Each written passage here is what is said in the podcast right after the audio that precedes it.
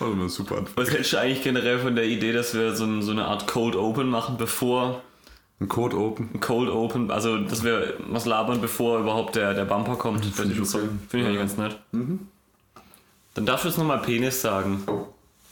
Ich sag Penis und nicht Penis. Und nicht, wenn du willst, ja. Meine Mama hat mir beigebracht, dass ich nicht dann Penis sage, wenn andere Leute es wollen. Dass ich dann, dass ich nur Penis in den Mund nehmen muss, wenn ich das möchte.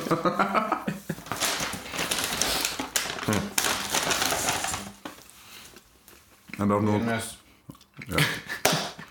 Dann können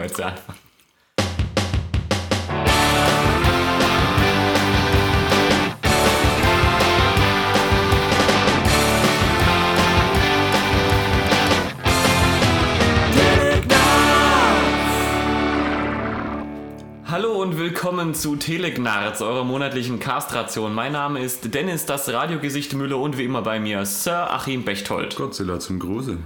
Unser heutiger Gast Daniel Penis Simon. Jetzt darfst du nochmal Penis sagen. Und will ich aber nicht. Ist okay. Melde dich einfach zu Wort, wenn das Gefühl hast, was zu sagen. Heute ist unsere Roadtrip-Spezialausgabe. Wir haben eigentlich jetzt immer Spezialausgaben, egal was für ein Thema. Also es ist eigentlich immer ein Spezial. Richtig. Wir befinden uns hier und heute Abend äh, in Graz aktuell, äh, weil wir einen kleinen Roadtrip unternommen haben. Weil sich das so toll rein oft knarzt. Na, na, na, na. Ja, Telegraz. an den dachte ich auch, den wollte ich mir aufsparen. Dammit. Äh, Macht nichts. Ja, aktuell befinden wir uns in Graz.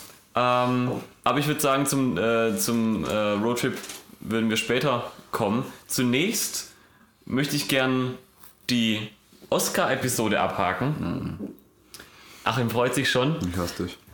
wie sich unsere treuen Zuhörerinnen und Zuhörer, hallo Mia, erinnern, habe ich das Tippspiel zum Oscar-Spezial gewonnen und darf äh, jetzt den Achim bestrafen. Und äh, da mir ein Vöglein, Fabian Fritz, gesteckt hat, dass der Achim überhaupt gar nicht gerne Kokos isst, darf er doch jetzt mal ein Bounty essen. Ich hasse dich so arg, gell?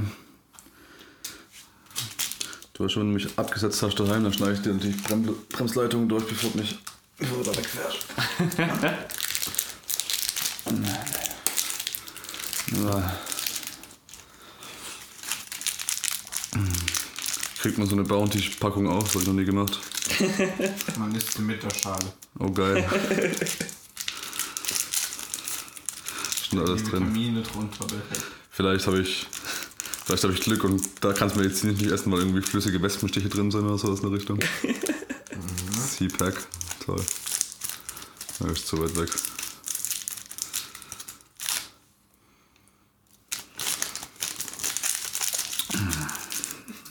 Keine Angst, das sieht so aus wie Kot, schmeckt aber ganz anders. Das ist sehr beruhigend. Aber für sowas habe ich ja meine. Ich meine, wenn ich für irgendwas geübt habe, dann um Nahrungsmittel schnell und effizient, ohne nachzudenken, in meinen Körper zu bringen. Das macht nichts, wir haben noch drei.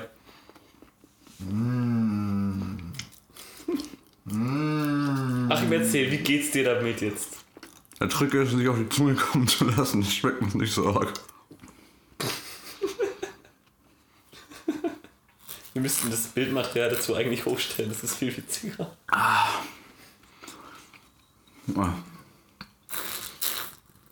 Schling nicht zu. Als Maul. Super, wir sind stolz auf dich. Ich weiß. Erklär doch mal kurz, warum du Kokos eigentlich nicht magst. Ich weiß es nämlich ehrlich gesagt nicht. Ich weiß auch nicht, das schmeckt einfach scheiße.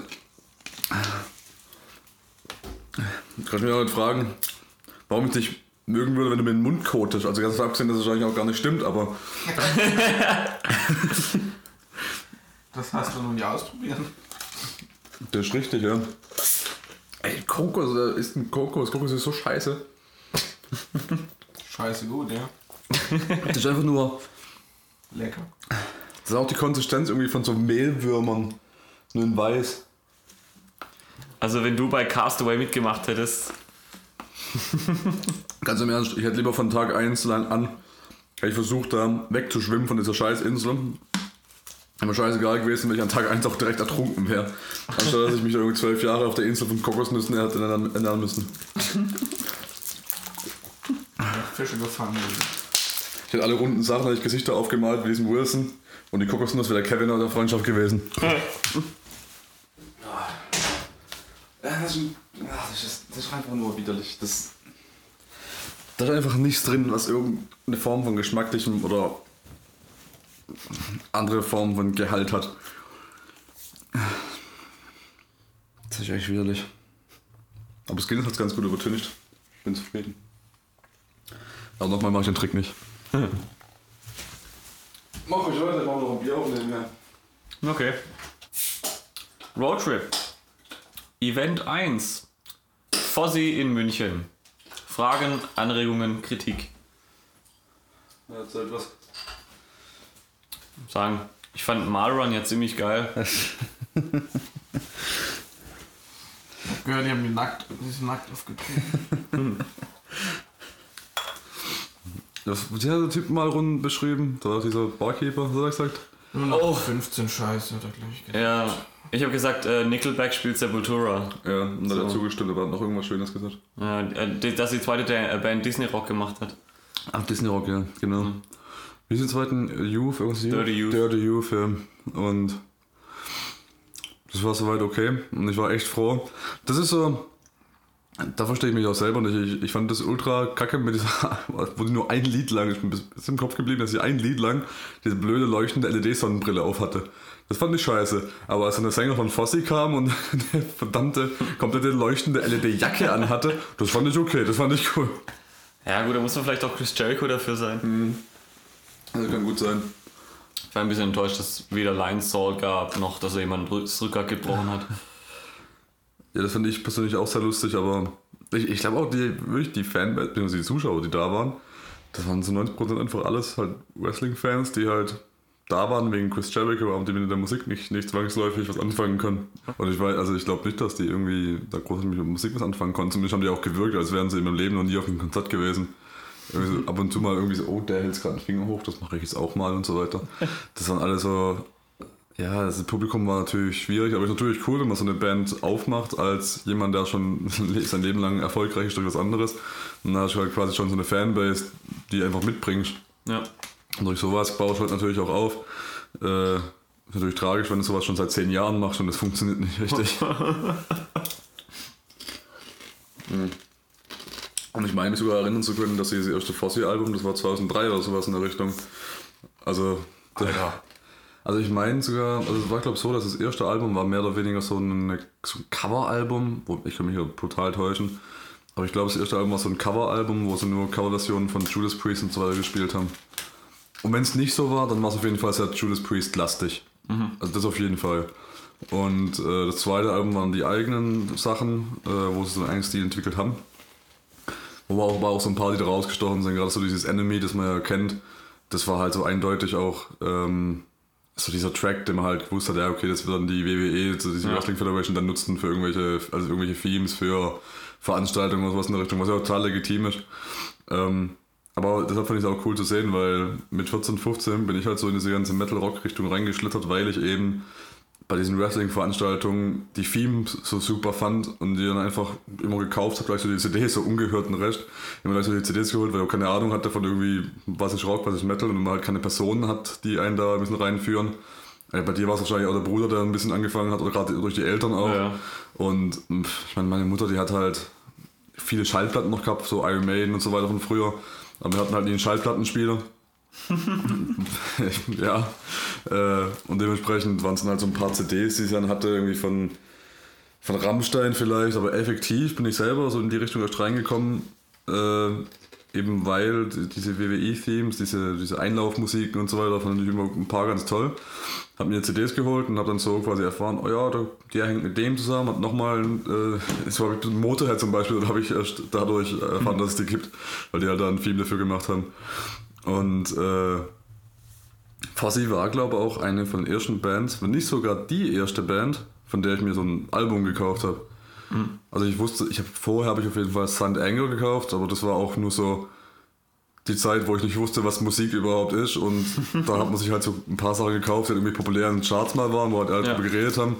Da habe ich halt, also das war auch jetzt nicht irgendwie ein bewusster Kauf, dass ich das hören wollte. Das war eher so, ja, ich habe mir das Will Smith Album gekauft gehabt, dann irgendwie die TV Total Hits und als Oh, ja. nächstes war halt Sand Enger dran. So. das, das waren so die drei CDs, die ich da glaube gekauft habe, so innerhalb von ein paar Monaten. Und ähm, der, der, der CD-Konsum, also was ich heute an DVDs kaufe, habe ich früher auf jeden Fall an CDs gekauft. Und die meine CD-Sammlung ist schon auch ordentlich, aber muss halt echt beachten, dass glaube 90% von den CDs, die ich daheim habe, äh, sind auch so um die 400 Stück bestimmt, habe ich glaube gekauft, so im Alter zwischen 16 und 20 wahrscheinlich, so tippe ich mal. Boah. Also das war halt auch eine gute Phase, weil da habe ich ja die Ausbildung gemacht in Heilbronn äh, und es war im Prinzip 100 Meter weit weg vom Mediamarkt. Das heißt, in der Mittagspause bin ich dann so mindestens einmal in der Woche, äh, wenn es nicht sogar zwei, dreimal war, hat zum Mediamarkt drüber gelaufen, habe mir zwei, drei CDs angehört und die beste, die ich gehört habe, mitgenommen. Das war das Privileg von jemandem, der quasi keine großen Ausgaben hat und halt trotzdem irgendwie dreimal die Woche Zeitung austragen oder sowas in der Richtung. ähm, ja, und deshalb, ich, das fand ich ganz schön, weil das war einfach so, das weiß ich eben heute noch, dass es eine von den ersten Rock-Metal-Bands war, die ich gehört habe. Und die ich jetzt seit zehn Jahren kenne und äh, eben noch nicht einmal live gesehen habe. Von daher war es auf jeden Fall so ein, so, so ein Moby Dick für mich, den ich auf jeden Fall nochmal irgendwann, irgendwann musste ich die nochmal sehen, ja. Und das fand ich ganz schön, weil ich habe es bisher auch bis zweimal mitbekommen, dass sie auf Tour wären. Einmal waren sie gar nicht in der Gegend, einmal hatte ich keine Zeit oder keine Motivation, was weiß ich. Aber ich fand es auf jeden Fall schön, dass ich mal nachgeholt habe, weil das war auf jeden Fall, ja, habe ich mich ein bisschen zurückversetzt gefühlt, so in die Anfänge. War ein schönes Erlebnis. Also ich weiß nicht, ob schon mal jemand so was ähnliches hatte, aber äh, so als Konzerterlebnis war das auf jeden Fall ganz nett. Äh, auch wenn jetzt die Auswahl der Lieder mir nicht so gefallen hat, was aber auch daran liegen kann, die letzten zwei Alben, oder zumindest das letzte Album habe ich jetzt nicht gehört. Davon haben sie anscheinend ziemlich viel genommen und es war halt schon sehr, sehr oldschoolig wieder. Weil was, äh, wie ich die halt in Erinnerung hatte, war halt das eine Album, was wir jetzt auch gehört haben, wo alles halt eben so oldschoolig, Judas Priest mäßig klang, aber eben so diese eineinhalb Ticken moderner noch irgendwie drin und ab und zu mal noch irgendwie so ein modernes, äh, modernes Instrument oder irgendwie was, was Ja. Synthesizer-mäßiges, aber äh, das war jetzt eigentlich kaum mehr da, was ich okay finde, wenn Stil wandeln, habe ich halt nur nicht mitbekommen. Ja, klar. Ich muss sagen, ich kannte von denen vorher einfach gar nichts. Nein, gar nichts. Auch dieser ach so bekannte Enemy-Song ist voll an mir vorbeigegangen. Und ich kann mit dem Stil generell nicht so viel anfangen, aber ich fand die an sich gar nicht schlecht. Also die haben es nicht schlecht gemacht. Also man hat ja immer so die Angst, wenn jetzt irgendwelche Leute anfangen zu singen, ob das jetzt Schauspieler sind oder, oder an, an, andersrum, wenn jetzt äh, Sänger anfangen, Schau zu, äh, Schau zu spielen. Klar. Äh, dann hat man immer so ein bisschen Bedenken. Und es ist halt bei einem Wrestler dann auch nichts anderes. Aber ich finde, die haben das eigentlich relativ anständig gemacht. Also ich frage mich auch, ob die nicht vielleicht sogar ein bisschen größer wären, wenn sie nicht Chris Jericho hätten. Mm, ja. Ja, lässt sich natürlich schwer beantworten, was, was ich eben so das Gefühl hatte, war, also ich habe im Vorfeld habe ich gedacht, dass das so quasi der Output war, weil von Chris Jericho kenne ich eben auch die Podcasts, äh, zumindest ein paar.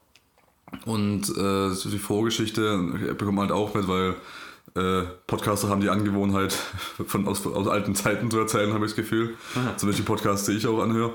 Und ähm, da wirkte der, dieser Chris Jericho irgendwie ein sehr offener und freundlicher Typ. Das habe ich gedacht, wird das vielleicht so sein Output, den er halt so von dem Wrestling her einfach nicht machen kann, auch einfach. Dass er da einfach auch mal so seinem Publikum nahe sein kann. So Leute, die quasi ihn vom Wrestling kennen oder eben die Musik mögen, dass er da so dieses Hands-on-Prinzip hat, dass er da mal ins Publikum gehen kann und Hände schüttelt und hinterher rauskommt, Autogramme gibt, sowas in der Richtung. Habe ich eigentlich erwartet. Ähm, war es aber gar nicht der Fall. Es war sogar im Prinzip, glaubst du? Äh, Im Prinzip war es sogar genau das Gegenteil, weil ich war ja hinterher, bin ich noch kurz am Merchstand vorbeigelaufen, weil wir eigentlich schon rausgegangen sind. Und dann gucken, ob ich vielleicht noch die aktuelle CD mitnehme, einfach aus Interesse. Und die haben da, glaube was haben sie, 30 Euro verlangt für die aktuelle CD. Und man konnte gleich sich entscheiden, ob man sie unterschrieben oder nicht unterschrieben kaufen will. Also 30 für die nicht unterschriebene und 40 für die unterschriebene, sowas in der Richtung. Boah. Und das ging mit CD, Plakat, Schallplatte haben sie sogar, sogar glaubt, da gehabt und das T-Shirt. Alles quasi schon fertig vor unterschrieben da liegen gehabt. Wo ich dachte, ah, das ist irgendwie. Also, da gibt es größere Bands, ähm, die es hauptberuflich machen, Also sowas wie Sonic Syndicate zum Beispiel, die halt wirklich noch ins Publikum gehen, weil die tragen halt hinterher zur Not noch ihre eigenen Verstärker von der Bühne runter und kommen dann auch ins Publikum, trinken halt noch was. Was ich super finde, weil Absolut. äh, natürlich, bei so einer gewissen Größe geht es dann einfach nicht mehr. Wenn es halt irgendwie mal Metallica heißt, dann muss natürlich immer die, äh, die, das Risiko noch ähm, mit in Betracht ziehen, dass halt irgendwer dem Drummer eine abgebrochene Flasche in den Hals steckt. ähm, aber ich sag mal, bei so einer Band, die vielleicht 200, 300 Leute pro Konzert ziehen, da ist es dieses, diese Gefahr oder dieser, diese Bedenken, dass, äh, dass zu viele Fans auf einen eindrängen und einen auf die Eier gehen, ist in meinen Augen vollkommen unbegründet. Und vor allem auch da, also weiß nicht, vielleicht gab es auch einfach schlechte Erfahrungen, weiß ich nicht, kann ich nicht beurteilen. Das ist natürlich so einfach meine subjektive Sicht von denen, von dem eigenen Konzert, das ich jetzt mitbekommen habe. Vielleicht darf, äh, darf er das auch seitens der WWE einfach gar nicht. Macht er überhaupt noch? Ist halt er auch da ab und zu schon- noch bestimmt. Ja, Ja, ich glaube, ab ist ein bisschen wie Scientology, wenn du einmal drin bist, kommst du kommst nicht mehr raus. Ja. Ehrlich. Also ich, ich weiß nicht, ich bin da auch nicht informiert, wie es bei dem gerade momentan aussieht. Ich habe bloß mitbekommen, dass er irgendwann so Ende der 2000er-Ära äh, nochmal so ein, so ein kleines Comeback hatte und dann irgendwie so eine ganze Zeit so einen extremen Bösewicht gespielt hat. Also so einen richtigen Antagonisten. Ähm, aber das dann aufgehört. Also ich, ich meine, das hat er nicht mehr lange gemacht, vielleicht zwei, drei Jahre und dann war wieder gut. Äh, weiß ich nicht. Aber mein Gott, die haben mit Sicherheit irgendwelche Verträge, wo sie halt auf sich aufpassen müssen und keine Ahnung was. Oder vielleicht ist halt auch einfach, so das, was meine Vermutung ist, dass es äh, einfach dass es eine Gewohnheit ist von WWE-Sachen, dass man sich halt so verhält bei öffentlichen Auftritten. Was ich ja auch nicht schlimm finde. Also ist das wirklich so eine kleine Kritik. Ich piss den Mann für nicht ins Bein. Ich habe natürlich nur so ein bisschen gehofft drauf, dass ich den irgendwie abgreifen kann und sage, hey, komm doch mal schön mit, wir müssen einen Podcast bitte aufnehmen. Und bei Bands wie Sonic Syndicate hätte es halt zum Beispiel funktioniert, wenn wir die noch gut abgefüllt hätten. Dann haben sich zwar alle bei der Abfahrt gefragt, wo eigentlich der Sänger hin ist, aber der ist jetzt mal nicht so tragisch. Braucht ja eh keiner. Ja, schon. Sonst noch welche Kommentare? Daniel? Schwul. Ja, ein bisschen. Das Gebaren war ein wenig. Ja. Also ich, es gibt einfach bei einem, als Rocksänger gibt es keinen Grund, sofern du nicht wirklich in einer Glam Metal Band spielst, äh, die Ellenbogen an den Körper anzulegen und die Hände gleichzeitig überhalb der Hüfte zu halten. Doch, Bon Jovi macht das doch auch, oder? Ja, Bon Jovi ist aber der Inbegriff von gay. Bon Jovi ist eigentlich im Prinzip auch, da schlittert ziemlich nahe am Glam Metal vorbei. Also nicht unbedingt was die Musik angeht, aber vom Rest schon. Man, die waren ja früher Haarspray-Metal, also So wie der aussieht, schlittert er öfters in Klemmmettler rein. Man muss aber auch sagen, Chris Jericho hat ja immerhin auch eine, ähm, ein blinkendes Jackett an. Also, wenn das nicht Glam ist, was dann? Ja, das blinkende Jackett war ich schon so ein bisschen neidisch, gell? Ja, ein bisschen schon. Wie gesagt, ich hatte noch, äh, ich hätte noch gehofft, dass da sich irgendwie ein Schriftzug daraus entwickelt, aber ja. Ja, das wäre so komplex gewesen, das zu steuern.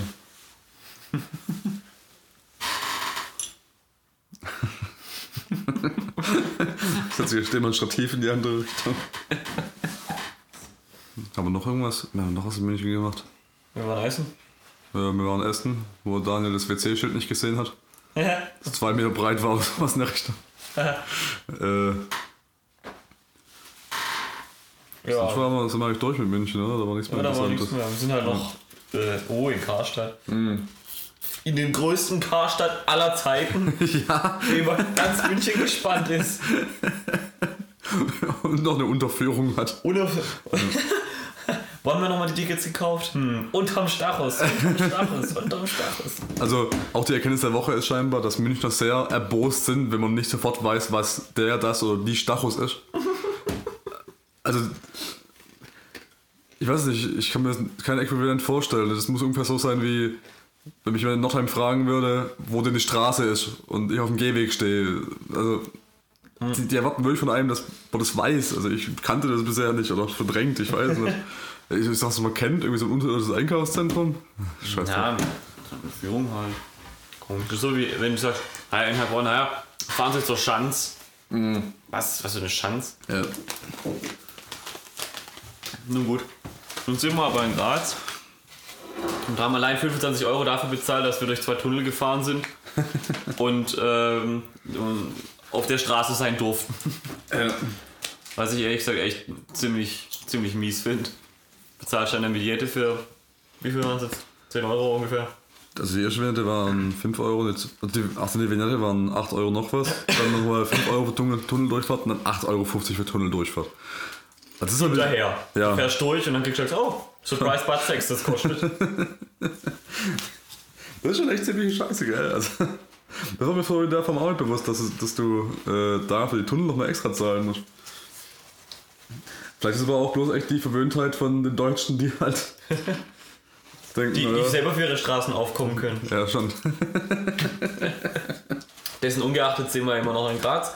Und wir waren heute im Schwarzenegger Museum. Ach, in den nächsten 20 Minuten gehören allein dir. Ah, danke. Ich, ich glaube, ich werde es auch auf jeden Fall brauchen. Also das Schwarzenegger Museum ist ja wohl das Beste, das es gibt, oder? Also ich, ich möchte da unbedingt einziehen. Ich habe es auch mal so reflektiert und es gibt eigentlich nur eine Sache, die mich ein bisschen angenervt hat daran und das ist eigentlich auch keine negative Sache, wenn ich so richtig drüber nachdenke. Aber ähm, wer noch nicht da war, ich versuche mal, ich, ich versuche jetzt ein Ölgemälde aus Worten für euch äh, aufzubereiten. Ähm, man kommt da rein und direkt vorm Eingang steht einfach mal so eine Bronzen, also im Prinzip ein Bron im Stil von einer Bronzestatue von Arnold Schwarzenegger in jungen Jahren als Bodybuilder, wie er vor sich hin postet. Also ein bisschen eine Anlehnung an Atlas oder so. Oder an Herkules vielleicht, eine eher schon. Ähm, auch von der Pose und alles drum und dran. Und das ist schon mal großartig. Und, das Wort von, ich habe schon da gedacht, es fängt schon mal super an und es wurde von da, an, da, äh, da ab auch nicht schlechter. Zu keinem Zeitpunkt wurde es schlechter von da an. Man kommt da wirklich rein und äh, es ist halt natürlich passiert, es ist ein Gang, äh, es ist kein großes Haus, es ist wirklich so ein, so ein Einfamilienhaus im Prinzip mit, unten waren es glaube ich zwei Zimmer plus Badezimmer und halt diesen Gang. Äh, es kann natürlich auch sein, dass sie da Wände reingezogen haben, manche Wände haben da reingezogen, ist ja schwer zu sagen, hat ja viele Schränke und Vitrinen und so davor. Das kann auch, ja? Okay.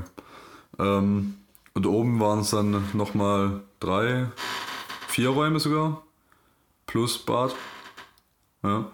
Und ähm, jeder Raum hat so ein bisschen ein anderes Thema gehabt.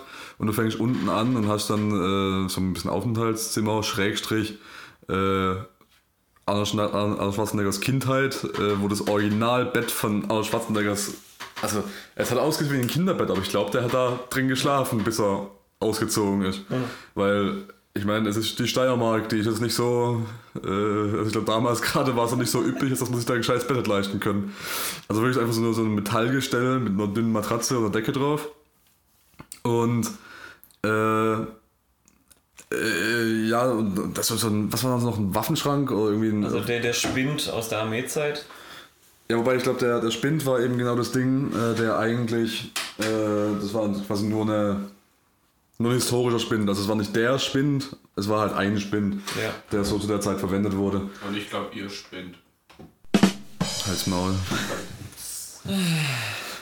Und das war im Prinzip so der Raum, also von dem habe ich auch am wenigsten mitbekommen. Da waren halt viele Sachen aus der Kindheit, wie auf Jugend, wie er dann halt, was er da gelebt hat.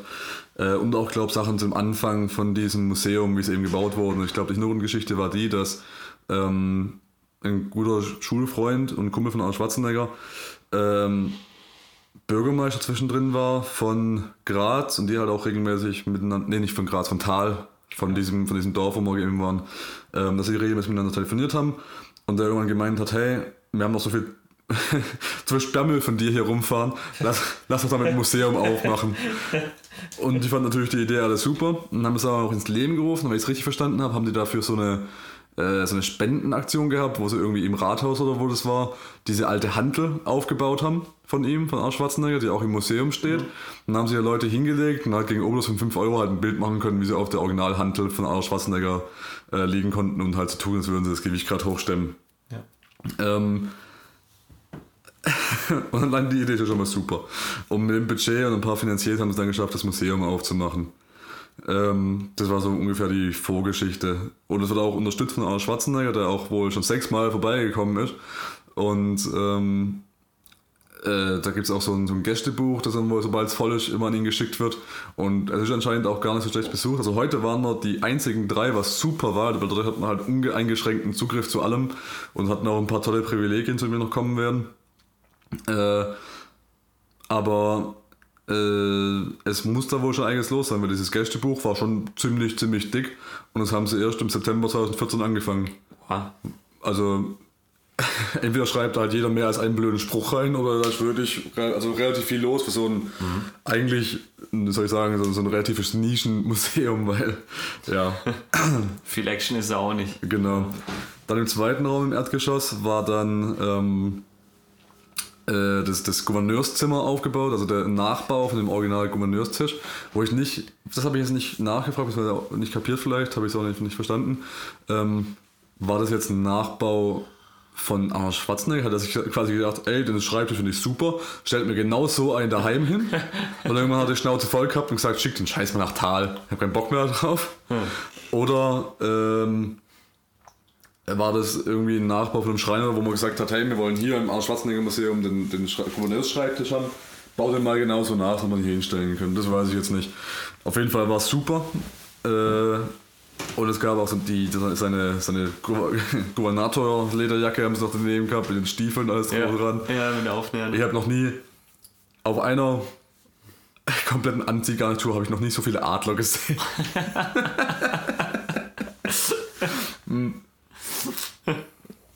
Dann haben wir, äh, da- das war jetzt im Prinzip schon das Interessante zum untersten Stockwerk, haben wir viele aus der, ähm, so ein Podium haben sie noch da gehabt und eben viele Sachen aus den, äh, aus der Gouverneurszeit, aus der Regierungszeit.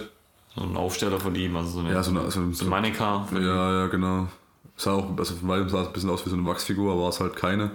Ähm, und dann ging es eben in den oberen Stock und da ging der richtig krasse Shit los, weil das war das Oh, ja. Stockwerk. Also, Oh ja. das haben wir vielleicht noch nicht deutlich genug gesagt, sondern, aber das Haus, wo das Museum drin war, war das Geburtshaus, in dem Arnold Schwarzenegger aufgewachsen ist.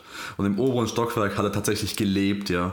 Das heißt, wir sind im Prinzip in den Fußstapfen von Arnold Schwarzenegger drin gewandelt, was schon echt ein großartiges Gefühl ist, wenn du ganz genau weißt, dass der als junger Mann das so oft masturbiert haben muss, weil er gerade nicht masturbiert hat, nur seine Handel gestemmt hat. Und ich finde es irgendwie ein erhabenes Gefühl, in den gleichen Räumen zu sein. Und ich, ich mag auch das Gefühl zu wissen, dass Arnold Schwarzenegger schon mal da war und sich das angeguckt hat, das ganze Museum, das super fand, seine ant- alte Handel angeguckt hat und gedacht hat, in der Ecke habe ich früher gewichst. und in diesem Wissen, dass er das weiß, stehe ich auch in dieser Ecke und denke mir, ja, jetzt alleine hier sein. So, und da oben waren eben die, die vier, ähm, vier Räume unterteilt in ähm, eine Küche, was auch ein Nachbau war, einfach, also nicht die Originalküche, wie sie war, sondern einfach mit ähm, Sachen aus der Zeit, auch so ein alter Ofen, alles drum und dran.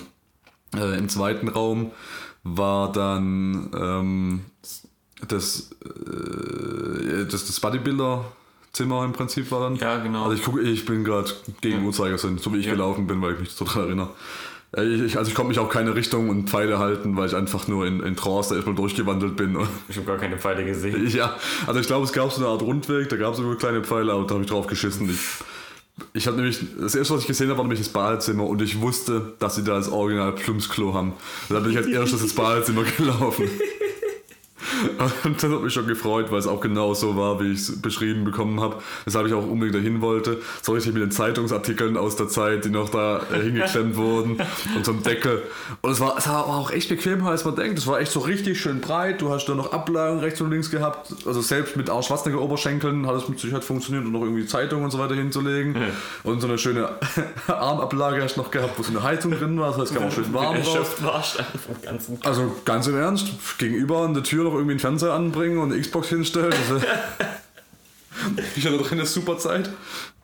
Und äh, deshalb bin ich halt so durchgelaufen. Dann kam als nächstes nach der Küche, kam dann eben ähm, das Bodybuilder-Zimmer, wo dann die Handel stand, also die, die, die, die Flachbankhandel. Ähm, paar selbstgegossene Handel noch. Genau, ein paar selbstgegossene Handeln, das waren eben ziemlich leicht, das waren eher so diese fünf Aerobic-Übungshandel, genau, drei, fünf, bis 5 Kilo. Und dann eben noch so eine, äh, so, so eine Curling-Handel, also nicht Curling, sondern Curls-Handel. Ja. ja. Eine Kurzhandel im Prinzip. äh, genau. Und die muss auch mindestens 15, 16 Kilo gewogen haben. Ich glaube sogar eher mehr. Also, äh, auch mit den Originalgewichten, ich glaube, die, die Langhantel, die sie da hin, hingestellt haben, die war auch 40 Kilo Scheiben waren auf jeden Fall drauf und dann eben noch die Stange und die Stange wird auch nicht leicht sein, wenn sie selber gegossen war. Ähm, wo wir auch gelesen haben, war quasi die Sache, dass äh, Arnold Schwarzeneggers Papa von dieser ganzen Bodybuilding-Geschichte überhaupt nicht äh, amüsiert war und dem auch nicht erlaubt hat, dass er nach Graz ins Fitnessstudio geht, was fünf Kilometer weg gewesen wäre, sowas in der Richtung. Und wenn man sich halt auf dem Dorf kennt, hat er dann eben irgendwelche Kumpels gebeten, für ihn den Scheiß zu gießen. Was ich auch eine super Methode finde, äh, weil so diese Haut drauf, Do-it-yourself-Methode, da habe ich auch noch zwei Handeln daheim, die sind auch großartig, die gehen nie im Leben kaputt, ja, die überleben jeden Atomkrieg. Und äh, von daher, wenn das halt so selber gegossen ist, dann wird es garantiert einfach so eine komplette Form, also ein komplettes Metallstück sein, diese Handel. Mhm. Und deshalb gehe ich davon aus, dass die auch mindestens mal 10, 14 Kilo äh, gewogen hat, das Ding. Ähm, und dann eben dazu auch nochmal so ein Aufsteller, auch wirklich, also ist einfach nur perfekt. Dieses berühmte Bild von Arsch Schwarzenegger, das man eben kennt, wie er äh, Bizeps anspannt und eben so in dieser äh, Mr. Universum Pose dran steht, das haben sie einfach auch als komplett nachgegossene, nachgegossenes Modell da gehabt.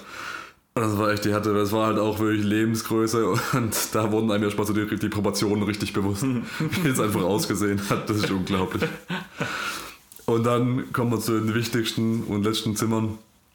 Äh, das dritte war so eine Ansammlung von Replikas und äh, Plakaten und alles Mögliche von allen möglichen Filmen. Unter anderem waren eben äh, zwei T800s da. Einmal komplett nackt, also nur das, äh, das äh, Endoskelett. Und dann eben nochmal ein T800 in der, in der Arnold Schwarzenegger-Variante mit klaffender Bauchwunde, wo man das Endoskelett durchsieht. Ja. Und eben so dieser bekannten Wunde und dem leuchtenden Auge. Und leck mir am Arsch war es großartig, weil es waren halt wirklich nicht so. Also ich, da fehlen mir wirklich ein bisschen die Worte, um es auch, äh, um dem Ganzen gerecht zu werden. Weil es waren eben auch nicht, also diese, diese, diese Wachsfiguren, die man halt kennt, die eben gut gemacht sind im Gesicht. Und der Rest ist dann so, ja, wir haben einen Raum, wo man halt Lederjacken rauszieht und die, die am ehesten passt, die ziehen wir dem jetzt an und gut ist. Ja. Sondern es war halt wirklich quasi für einen Film gemacht. Also es war auch von dem, von dem Original äh, Leuten, die das Artwork und die, äh, die die ganzen Sachen für den Film gemacht haben, haben die eben diesen Aufbau gehabt. Ich nehme an, dass es auch für, für den Dreh einfach relevant war, ja. dass sie es quasi als, ich meine, bei so einer Multimillionen-Dollar-Produktion ist kein Problem, dann machen die halt mal so eine Figur, einfach damit sie eine Referenz haben, wenn es dann darum geht, den echten Arnie zu schminken, dass sie wissen, wie es ungefähr aussehen soll, was das Ziel ist. Ja. Und ich nehme an, dass gerade der, der T800 mit Fleisch drumherum, also der Arnie T800, dass das genau so eine Figur war, die die als Referenz für den Film hatten. Äh, bei dem Endoskelett bin ich mir dagegen ziemlich sicher, dass es ein Nachbau war, also so eine Sideshow-Figur im Prinzip. Mhm. Äh, weil Sideshow Collectibles, die machen, sind quasi dafür bekannt, dass sie so richtig, richtig gute Actionfiguren machen. Und ähm, die machen das auch in allen möglichen Größen und da glaube ich, dass das eine von denen ist und dass die es vielleicht sogar gespendet haben dem Museum. Mhm. Und das war auch das, was mir am meisten wehgetan hat, weil man hat der Figur halt gesehen, dass die mindestens einmal umgefallen ist. Die hat aber auch so eine scheiß Pose. Ich kenne ja diese gebeugt, dieses Ende, ja, ja ist ja nach vorne gebeugt und danach natürlich auch die Arme nach vorne ausgestreckt Mit und zwei Waffen. Riesengewehre noch in den Händen, ja.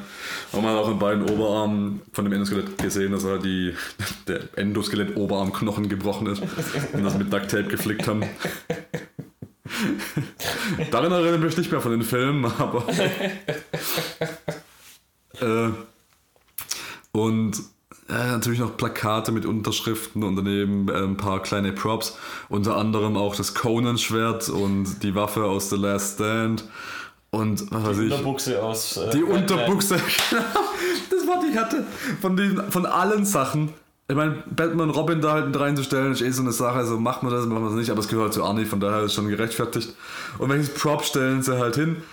Nicht mal die, den Anzug oder den Helm von Mr. Freeze, nein, die Unterhose. Und der, die Unterhose ist auch noch ein Einteiler. Also es sah aus wie ein Badeanzug, ein sehr Science-Fiction-lastiger Badeanzug, aber es war eigentlich nichts anderes. Ah.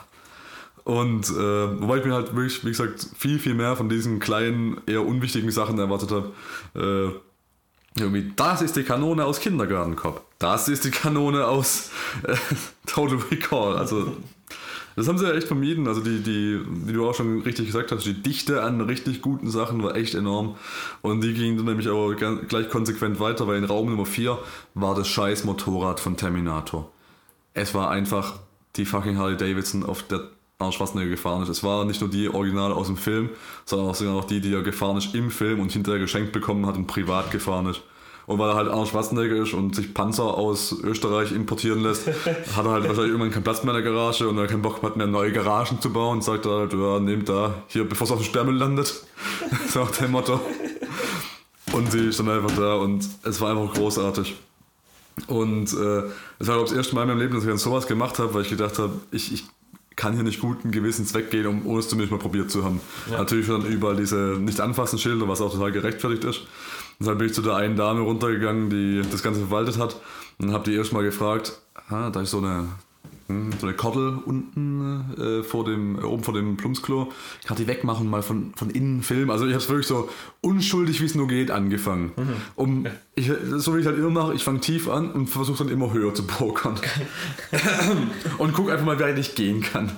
Äh, angefangen so, ja, kann man da mal von innen vielleicht das Klo filmen und die Kordel wegmachen? Ich gemeint, ja, kein Problem.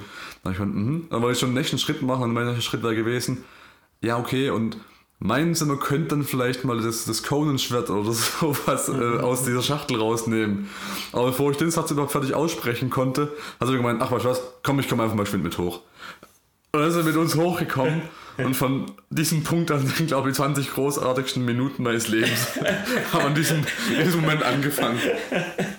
Also sie hat uns dann direkt zum Klo geführt, die Kordel weggenommen, ich habe nach dir gerufen, bin mit der Kamera gekommen und er gemeint, ja, ja, kann ich ruhig reingehen. Ich, ich bin reingegangen und habe gedacht, okay, ich warte kurz, bis sie wegguckt und dann hocke ich mich kurz drauf. Aber sie hat gemeint, nö, hock dich ruhig kurz drauf. Sag ich, okay, dann ich mich drauf.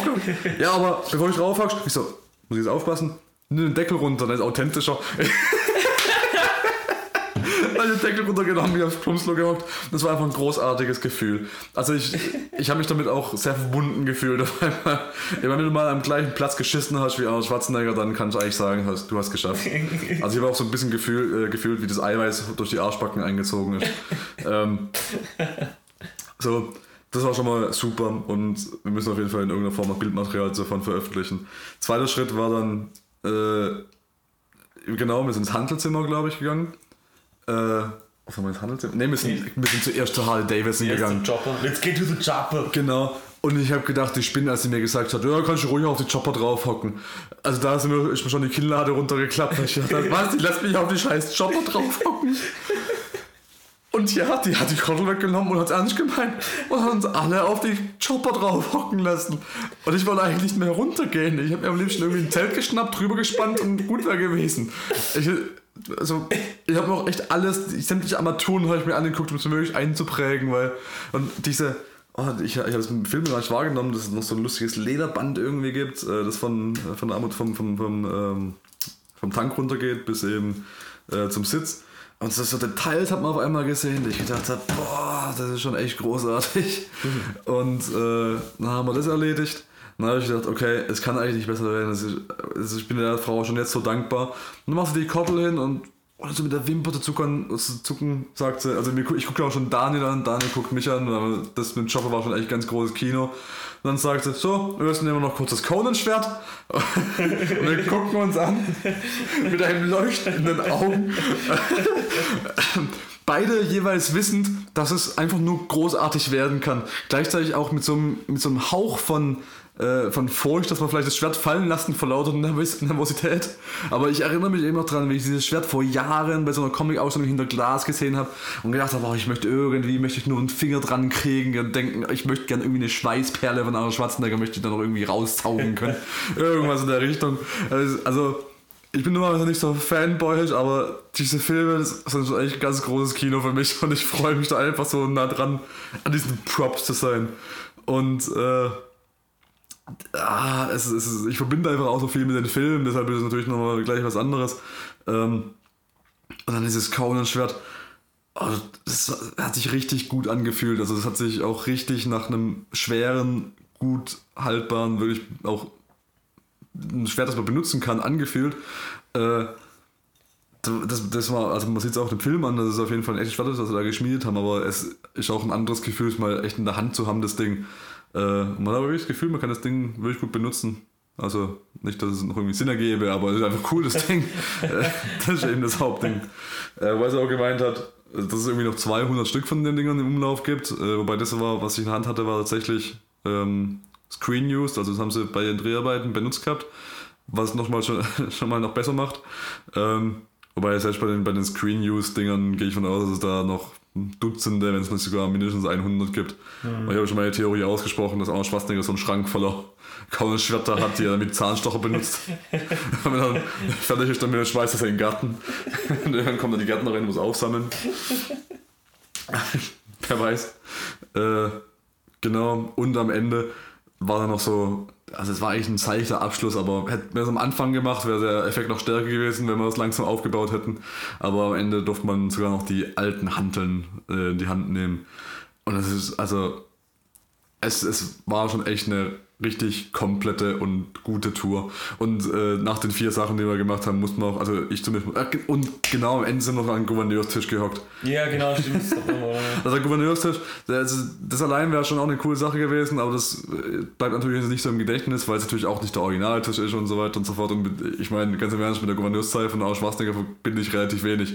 Außer dass er irgendwann mal diese äh, Gay Marriage Law nicht unterschrieben hat. Ja, ja. Aber da, wo ziemlich Flame dafür kassiert hat. Aber das ist also das Einzige und da bin ich nicht von persönlich betroffen. Aber in zweierlei Hinsicht, weil erstens lebe ich nicht in Kalifornien, zweitens habe ich, Bist du nicht George Takei? bin ich nicht George Takei. und das in der Hinsicht, als dass ich nicht so eine coole Stimme habe. Ganz genau. ähm, und danach braucht, also ich habe auf jeden Fall erstmal eine Pause braucht danach, weil das, das war einfach danach so ein unglaubliches Gefühlshoch, dass ich eigentlich gewusst habe, irgendwie muss ich Pause machen, aber aufpassen, dass ich nicht einschlafe dabei, weil das ist immer so die Gefahr, wenn Adrenalin erstmal absinkt, dass man dann einschläft und dann ist erstmal gut. Äh, aber dann haben wir uns noch gemütlich mit einem Bier in den Garten gehockt, den man auch frei betreten konnte. Also es war einfach so großartig, wenn wir einfach nur die einzigen drei da drin waren.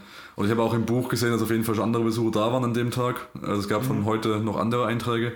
Äh, aber es war einfach sehr, sehr gut, dass wir so spät da waren, dadurch die einzigen, die überhaupt da waren. Und ähm, so unglaublich freien Zugang hatten und überall hinhocken könnten und alles nochmal genau angucken und natürlich auch einen Haufen Scheiße reden, werden wir natürlich auch alles abfilmen. äh, ja, also das war wirklich ganz, ganz großes Kino. Und äh, an der Stelle auch nochmal ein Shoutout und großes Dankeschön an die Leute vom Arnold Schwarzenegger Museum. Und das war eben genau das Einzige, was mich so ein bisschen gestört hat, weil sie hat, also wir haben sie hinterher noch ein paar, ähm, paar Dinge gefragt. Ähm, und unter anderem halt so Sachen, also wollte ich halt rauskriegen, wie oft er schon da war und ob der von wegen von Persönlich unterstützen. Und sie hat gemeint, dass der regelmäßig auftaucht und zwar immer unangekündigt. Und der wäre, also seit vier Jahren gibt es das Museum wohl schon in der Form.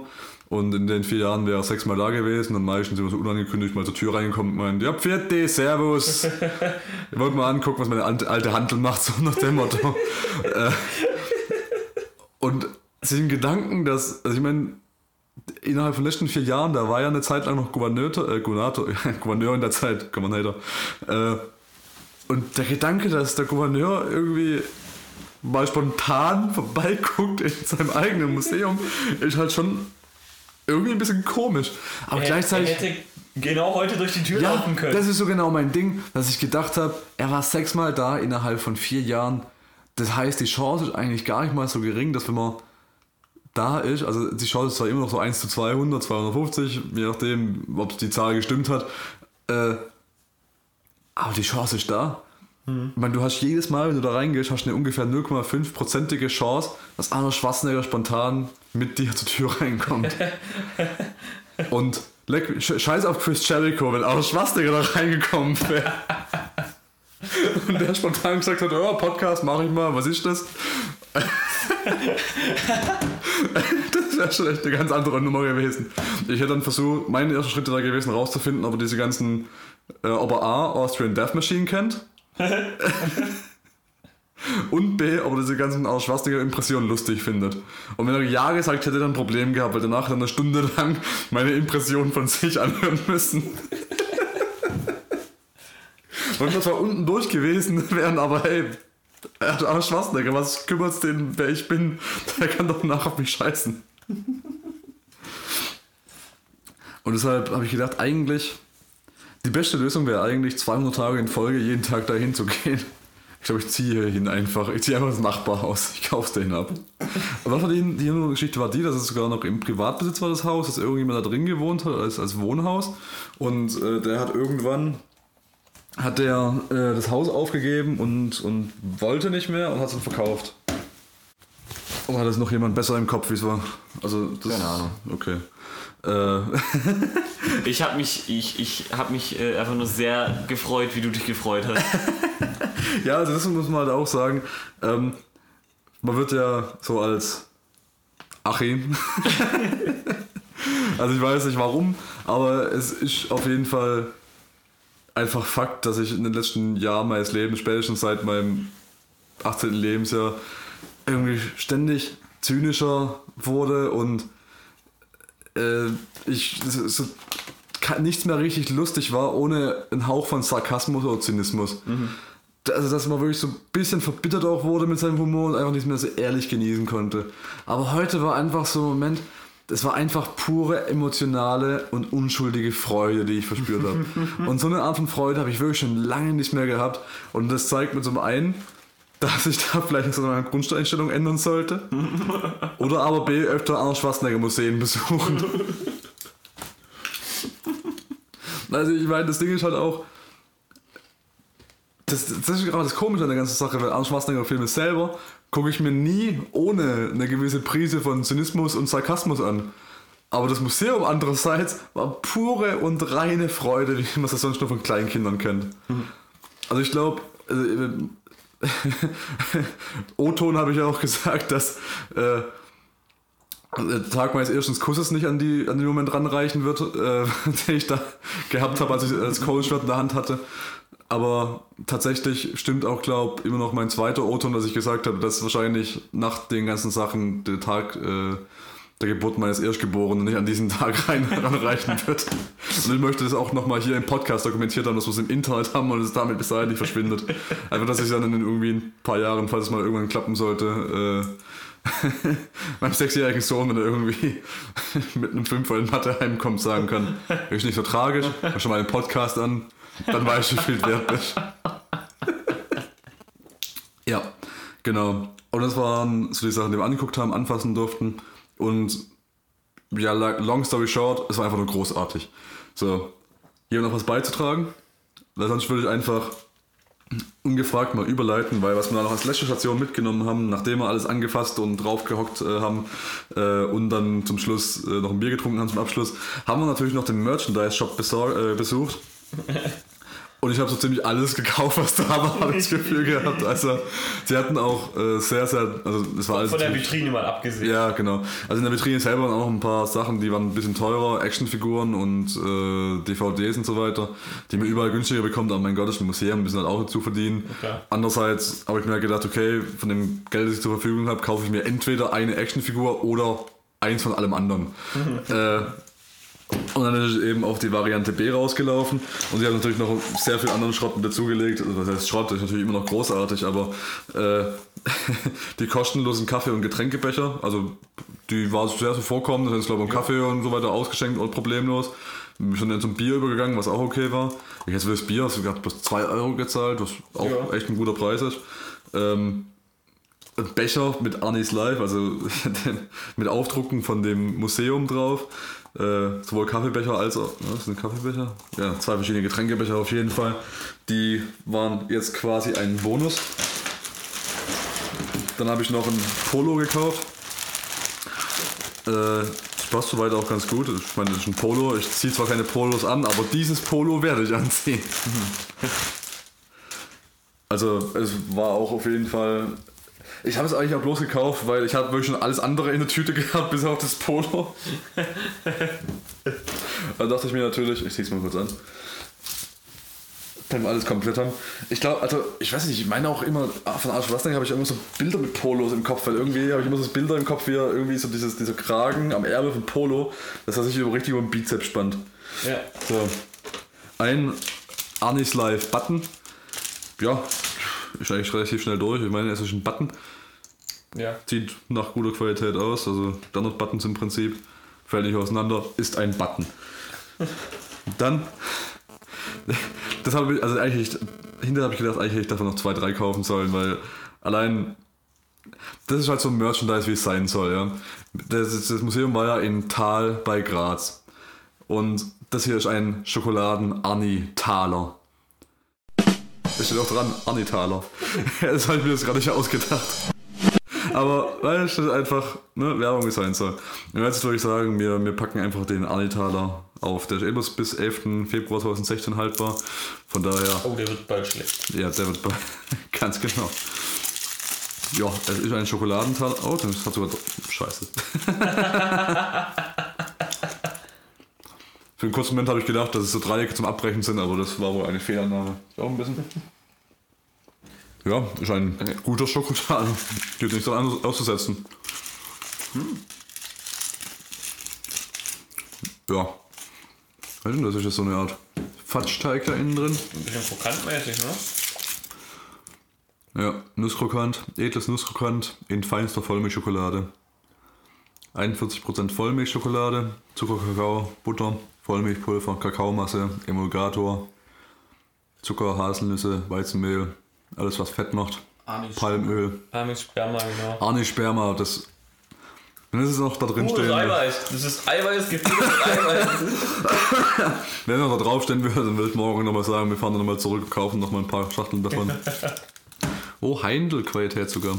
Haben sich auch bereit dazu erklärt, sowas zu machen. Also es, es wirkt ein bisschen wie so ein Standardprodukt, das sie haben, dass sie quasi einfach diese Taler an sich herstellen und dann kann man halt, wenn man lustig ist, noch einen Aufkleber vorne drauf machen und die haben dann so einen Anitaler Aufkleber vorne drauf gemacht. Also so wirkt es ein bisschen, was ja auch überhaupt nicht schlimm ist. Äh, die Idee ist ja nicht weniger lustig, deshalb. Weißt du, was ich total geil fände? Wenn das Ding jetzt nach Kokos schmecken würde. Das wäre allerdings ein ziemlich moralisches Dilemma gewesen, den ich da gesteckt hätte. So, als nächstes habe ich mal drei Stück von mitgenommen, weil man weiß ja nie. Arnold Schwarzenegger Kondome.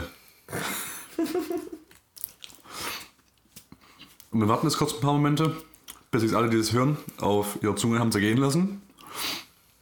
Der äh, Klappentext besagt: hm, Kondomknicke. Passante ist ein bekanntes Standardkondom, altbewährt für traute Zweisamkeit. Genießen Sie den Sex intensiv, denn dieses Kondom vermittelt das totale Naturfeeling. Die spezielle Gefühlsfeuchtbeschichtung sorgt für unbeschwerte Lustmomente und Gleitkontakt. Weitere Informationen über das Kondom finden Sie auf kondomberater.de. Inhalt: Ein Glow-Kondom mit nicht spermizidem Gleitmittel. 54 mm Durchmesser, transparentes Kondom mit Reservoir. Siehe Anweisung im Inneren. Was? Dieses Kondom ist aus natürlichem Kautschuk-Latex hergestellt, an einem kühlen und trockenen Ort vor direkter Sonneneinwirkung geschützt aufbewahren. Nicht verwenden, wenn die Folienpackung beschädigt ist. So. Und diesen Text liest man, während auf der anderen während auf der Rückseite in äh, Terminator-Schriftzug I'll be back steht und natürlich die Fresse von Arne noch mit drauf. Denn nichts animiert mehr zum Geschlechtsverkehr als das Gesicht von Arnold Schwarzenegger, der dir einen Daumen hoch gibt. So. Sicher, dass es der Daumen ist? Relativ sicher. Man kann sich natürlich nicht 100% sicher sein.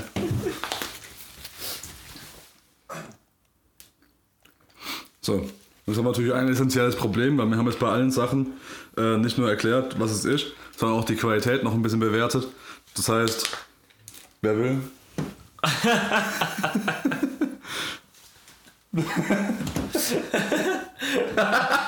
Pack den Würfel aus, du Sau. Daniel, komm. Hast du einen Penis noch rein? Du musst einfach nur an die Museum denken, dann schwillt er sofort an. Also bei einem 44 mm Durchmesser wäre ich mir vorher sicher gewesen, dass es kein Problem wird, aber nachdem ich da so viel Testosteron in die Adern gepumpt bekommen habe, allein von, von dem Chopper, bin ich mir jetzt gerade nicht mehr sicher. Aber wenn ich wollte, würde ich mich freiwillig erklären. Wie sieht's aus? Dürfen noch mal fühlen. Daniel? Wenn du es anziehst, ja. Machen wir vielleicht am Ende der Sendung nochmal. Aber es bleibt auf dem Tisch. Einer von uns wird dieses Kondom heute noch ausprobieren und die Qualität bewerten. Ob er will oder nicht. Ja, ob er will oder nicht. Und wenn wir mal mit Gewalt anziehen müssen. Komisch, wer dabei eine Erektion bekommt. Also, machen wir es so. Wir versuchen uns jetzt einfach mit seltsamen und komischen Geschichten gegenseitig zu erregen und der Erste mit der Erektion muss anziehen. Moment, ich leg mal besser ein Kissen über. Okay. So, das finde ich eine gute Regel. Äh, dann haben wir natürlich noch einen lustigen Bierdeckel. Äh, ja, im Prinzip ist das Motiv, das auch über, über dem Chop, äh, Chopper hing. Äh, Arnold Schwarzenegger aus Terminator 2 mit der Schrotflinte in der Hand. Äh, mit dem Schriftzug Hasta la Vista Baby, Annie's Life.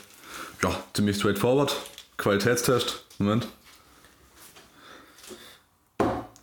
Ja, ich habe mein Bier erfolgreich draufgestellt. Wahnsinn. Scheint zu funktionieren. Gekauft. Dann habe ich noch einen Kühlschrankmagneten mit dem gleichen Motiv mitgenommen. Eigentlich nur, dass ich meiner Mutter was mitbringen kann und an den Kühlschrank hängen kann. Weil die meine Mutter sich irgendwie angewöhnt, besonders von irgendwelchen. Also meine Mutter war ganz komisch, in Amerika war es eine Weile. Und dann hat sie sich Kühlschrankmagnete gekauft, aber anstatt irgendwas Sinnvolles zu kaufen, hat sie dann gedacht, also sie hat nicht mal was gekauft, sondern es war gerade zu dem Zeitpunkt, wo der Wahlkampf von Obama war. Und natürlich haben dann halt die ganzen äh, Leute haben halt einfach Magnete verteilt vom Wahlkampf mit Vote Obama und so weiter. Und das ist meine Mutter da in meinen Kühlschrank gehängt, was ich irgendwie auf me mehreren Ebenen komisch finde. äh, ja, Magnet, haben wir irgendwas zum drauf tun? Hier versuchen wir eine Festplatte. Cool. Und natürlich noch einen Schlüsselanhänger, auch äh, mit dem Motiv von dem Arsch Schwarzenegger Museum. Ich finde dieses Motiv auch einfach großartig. Ich meine, Arsch Schwarzenegger, der einen Daumen hochhält mit Und Amerika als Schal Ja, trägt. d- d- ja, genau, im Prinzip. Er hat ja im Prinzip die Amerika-Flagge hinter sich und die roten Streifen verwandeln sich in einen Schal, die in Sternen enden. Und das fließt ihm halt um den Oberkörper. I don't know. Not sure. I'm not sure how to masturbate to this. Warte, hast du eine Erektion oder musst du das Kondom anziehen? Noch nicht, noch nicht. Ah. Da sind wir lange vorbei. Aber das waren, war im Prinzip jetzt die Ausbeute im Arsch-Schwarzenegger-Museum. Wir haben auch einen Haufen Flyer, äh, die leider alle identisch sind. Was aber grundsätzlich nicht schlecht ist und kann man sich mehr mal durchlesen. genau. Und das war da unsere Ausbeute. Kannst du noch was? Ich habe gedacht, die hat mir auch noch irgendwie so ein, so ein Ding reingelegt. So ein, äh, das fand ich auch komisch. Die haben äh, also so das neue Merchandise-Produkt, das sie hatten, war im Prinzip so ein, so ein Faltbausatz von dem Arnold Schwarzenegger Haus, was man Ja. zusammenfalten konnte, hinstellen in verschiedenen Größen. Und das habe ich gedacht, hat sie mir auch noch irgendwie reingelegt oder berechnet oder sowas in der Richtung. Aber, ein Haus kann man immer gebrauchen oder so. ja, ja, genau. Also ich habe es zumindest nicht gefunden, sei denn, es ist noch irgendwo versteckt. Museum, Museum. Ajo. Keine Ahnung. Aber ich finde es gerade zumindest nicht. Ist aber auch nicht weiter schlimm, weil, naja. Das finde ich auch ein bisschen komisch, weißt du? Die denken dran, so ein Falthaus lassen sie sich bauen, bevor sie irgendwie Nachbauten von der Terminator Chopper machen oder sowas. Oder, weißt du, Sonnenbrillen. Ja. Eiweißshake. Das weißt du, so offensichtliche Sachen,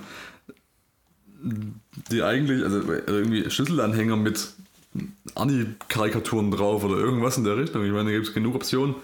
Aber hey, das sind ja auch, äh, ist ja Meckern auf hohem Niveau, weil, wie gesagt, äh, wir sind ja, also ich, zumindest ich bin, glaube ich, so glücklich aus dem Haus rausgegangen wie äh, sonst nirgendwo anders. Von daher war das so mein, äh, ja, mein, mein Teil zum Arnold Schwarzenegger Museum. Bin auch soweit fertig. Also, wir waren auch hinterher noch im Hooters beim Essen. Äh, das erste Mal, dass ich im Hooters war. Hab's auch nicht vor, es zu wiederholen. Ich meine, Titten gucken kriegt man, glaube ich, günstiger und einfach im Internet. Aber wenn ich mir raussuchen müsste, lieber Hooters oder Arnold Schwarzenegger Museum, die Wahl wäre einfach. Weil einfach auch der Testosteronschub definitiv höher ist im Schwarzenegger Museum.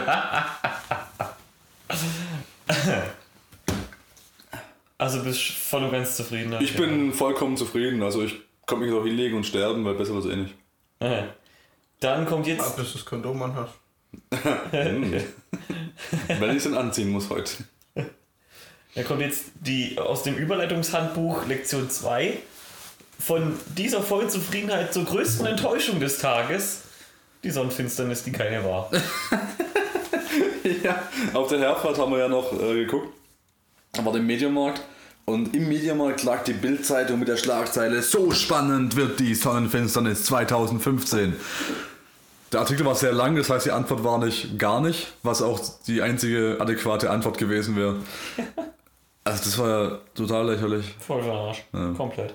Hat sich auch niemand in Werwolf verwandelt. Ne, halt Moment, das ist auch gar nicht ganz Sonnenfinsternis. Guck mal hinter dich. Ja, der sieht immer so aus. Achso, okay. Das ist ein Anti-Werwolf. Ah, okay. Bei Vollmond rasiert er sich. Dann sind wir mit unserem bisherigen Roadtrip eigentlich soweit fertig. Morgen steht uns noch Video Games Live an in München. Das wird soweit auch ganz lustig. Wir haben gerade vorhin übrigens, während du gepennt hast, Daniel, und was du eigentlich gerade im Moment auch noch tust, äh, haben noch kurz, habe ich noch kurz mit meinem Spezialhandy äh, nachgeguckt. Und scheinbar, wenn ich es richtig gesehen habe, machen die ab halb vier, vier machen sie die Pforten auf. Äh, und da geht es wohl auch noch alles Mögliche. Äh, irgendwie Kostümwettbewerbe und keine Ahnung was. Und der Gewinner vom Guitar Hero Wettbewerb darf wohl live irgendwie das Orchester begleiten. Muss ich nur hoffen, dass unter den Besuchern keiner ist, der besser ist als ich.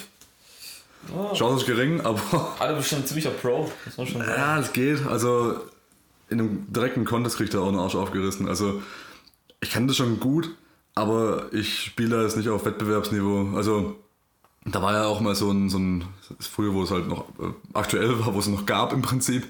Da gab es auch so jede Menge Wettbewerbe und da habe ich auch bei einem mitgemacht. Und da war ich noch nicht so gut wie jetzt, aber schon pff, definitiv und da habe ich es nicht mal über die Vorrunde rausgeschafft. Also da waren richtig harte Typen und der, es war der gleiche Contest. Bei dem, der, der, das Finale von dem Contest hat stattgefunden beim Nuclear Blast Festival in Stuttgart.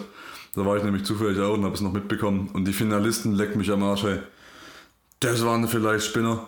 Da- Das war, die haben eine richtige Show aufgezogen. Also die haben auch so einen ACDC-Slide gemacht. Der ist einer auf den Knien gerutscht auf der Bühne mit der Gitarre hinterm Kopf und hat 100% durchgespielt. Ja. Der, hat, der hat nicht mehr hingucken müssen. Weil ich hat man gemerkt, der hat so getan, als würde er hingucken am Anfang und irgendwann hat er dann mit der Show losgelegt und hat man gemeint, alter Schwede, der kennt es auswendig, der muss gar nicht hingucken. Also der hat so eine richtige Show drumherum aufgebaut, um mich zu verarschen, nach dem Motto, ja, ich tue so, als würde ich hingucken, aber in Wirklichkeit kenne ich es auswendig. Und dann hat er irgendwann losgelegt und am Ende ist er einfach nur vor die Bühne gehüpft und hat einfach weitergespielt und das war halt, das war kein einfaches Lied. Ich glaube, es war Dragon Force oder sowas in der Was? Richtung. Ja. Dragon Force oder Iron Maiden, aber eins von den härteren Iron Maiden Stücken auf jeden Fall. Eins von den beiden war es. Das kann sogar sein, dass sie mehrere gespielt haben. Ich bin mir nicht mehr sicher. Aber ja. Heftig. Ich bin echt mal gespannt, wie das morgen wird. So, ja, ja. ich war, ich habe ehrlich gesagt noch nie, glaube ich, ein Orchester überhaupt so live gehört. Und jetzt mal mit Videospiel-Soundtracks, das wird doch mal interessant. Ich bin mir auch nicht sicher. Ich glaube, was ich schon immer angucken wollte, war, ähm, das gibt es regelmäßig, vor allem in, in äh, Frankfurt gibt es noch ab und zu. Ähm, äh, scheiße, hier, äh, Fritz Lang, Metropolis, begleitet mit Live-Orchester. Ah. Das finde ich immer ganz witzig und das gibt es noch ab und zu. Da will ich auch mal irgendwann hin. Aber ich glaube, so direkt Orchester habe ich auch noch nie gehört, wenn ich mir das recht überlege. Und ich habe jetzt auch gerade vorhin noch gelesen, also ich habe ein paar Videos halt gesehen gehabt, aber die habe ich schon vor zwei, drei Jahren gesehen. Also ich verfolge ab und zu, bekomme ja sowas mit, wenn Amerika irgendwie sowas durch die Gegend tourt. Auch äh, Batman Live, gab es auch mal so, ein, so eine Musical-Version von Batman. Ähm, von der habe ich halt auch schon ewig erfahren, dass die halt in Amerika gibt und habe gedacht, ja gut, wahrscheinlich niemals im Leben sehen und freue mich dann immer, wenn es drei, vier Jahre später soweit ist und die nach Deutschland kommen mit ihrer Tour. Äh, und das habe ich von Video Games Live eben auch schon vor ein paar Jahren mal Videos gesehen, wie es da, wie es da aussieht und dass halt immer so, ein, so Videospielszenen auf so einer riesen Leinwand laufen und äh, äh, dann eben das Orchester dazu spielt. Und wir müssen, glaube ich, nochmal im anderen Podcast, also ich habe jetzt eigentlich gerade darauf aufgebaut, dass ich noch erzähle, was ich gerade vorhin gelesen habe, was da noch alles passiert, aber ich glaube, ich lasse das lieber als Überraschung für euch offen, weil das ist, glaube ich, wesentlich cooler, wenn man das dann erst Oh sieht, ja. wenn es soweit ist. Das fände ich eigentlich auch besser. Ja. Ähm, aber wie gesagt, im Vorfeld gibt es ja auch wohl jede Menge Zeug und äh, irgendwie Arcade-Maschinen stellen sie dann auf, und man noch benutzen kann, eben diese Kostüm- und Videospielwettbewerbe. Und im Prinzip können wir den ganzen Tag rumbringen, wenn ich das richtig verstanden habe. Ja. Das ist auch kein Problem, weil wir sind ja hier soweit fertig. Und wenn wir nicht noch ein paar Taler, Schokotaler kaufen wollen, dann. Also, das Lustigste, was wir das noch machen könnten, wäre im Prinzip versuchen, ins Schwarzenegger Museum einzubrechen, dass wenn die morgen zurückkommt, die uns einfach alle findet, wie wir im Bett von Arsch Schwarzenegger liegen und da kuscheln in Löffel hinstellen und Mit dem Kondom an. mit dem Kondom.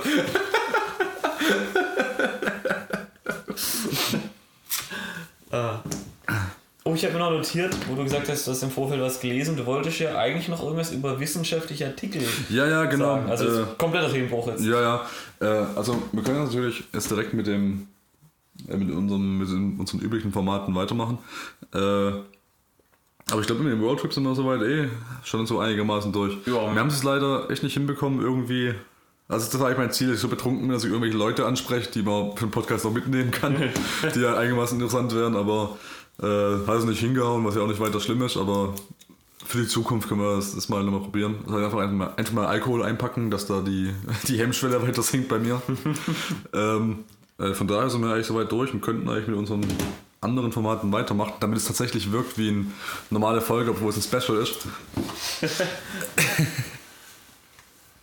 Geht's?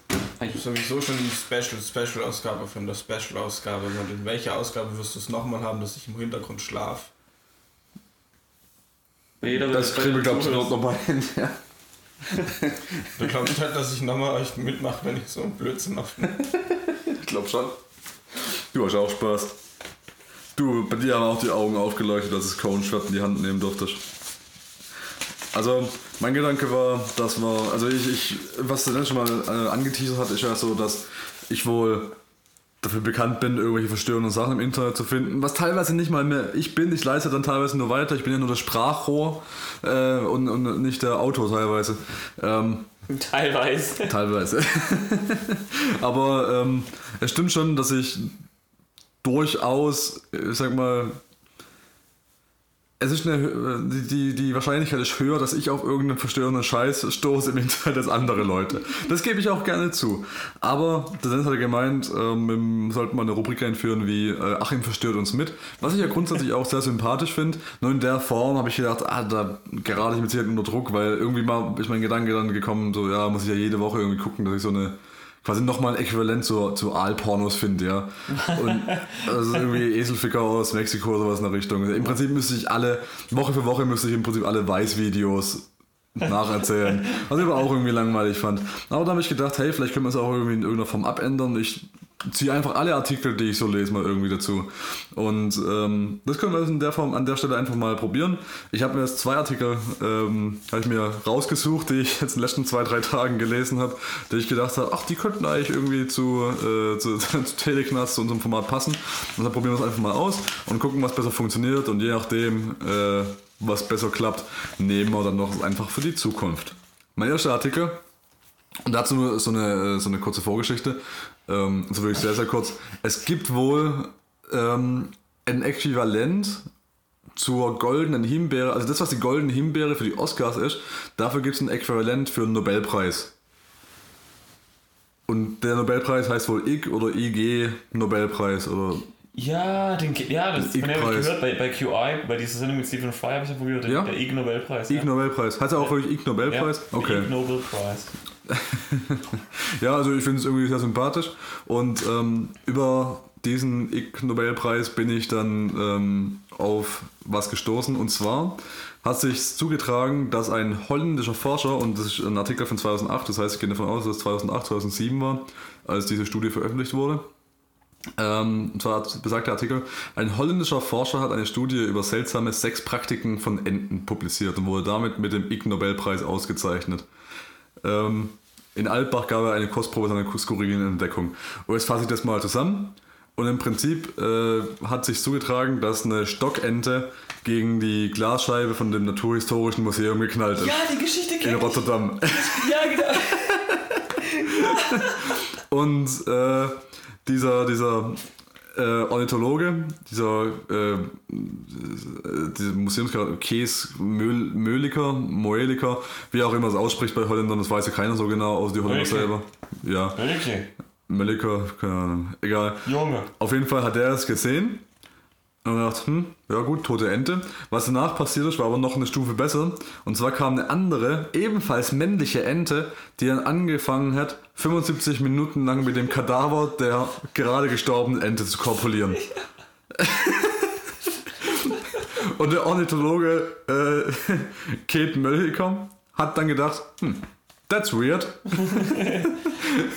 I'm weirdly turned on by... ja, not sure how to masturbate to this. Das ist der Name der Rubrik. Das ist der Name der Rubrik. Okay, perfekt. Haben Sie gerade entschieden. Not sure how to masturbate to this. Sehr guter Name, sehr guter Name.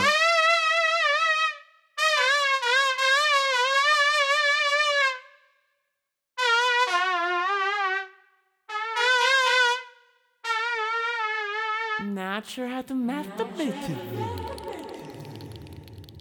Sehr gut. Also, äh, der, der O-Ton wurde hier auch übersetzt in, also das hat sich wohl dieser Case Mölliker äh, gedacht und ich mag irgendwie, wie sie diesen Case Mölliker charakterisiert haben und ich weiß nicht, ob es wirklich O-Ton ist ob sie es irgendwie ähm, ein bisschen abgeändert haben, aber hier ist, was er sich wohl dachte. Ich dachte mir, oh, hier läuft etwas falsch. Eine ist tot, eine lebt. Das ist Nekrophilie. Beide sind männlich. Das ist Homosexualität. Also homosexuelle Nekrophilie. In meinem Ornithologie-Lehrbuch stand nichts davon. ich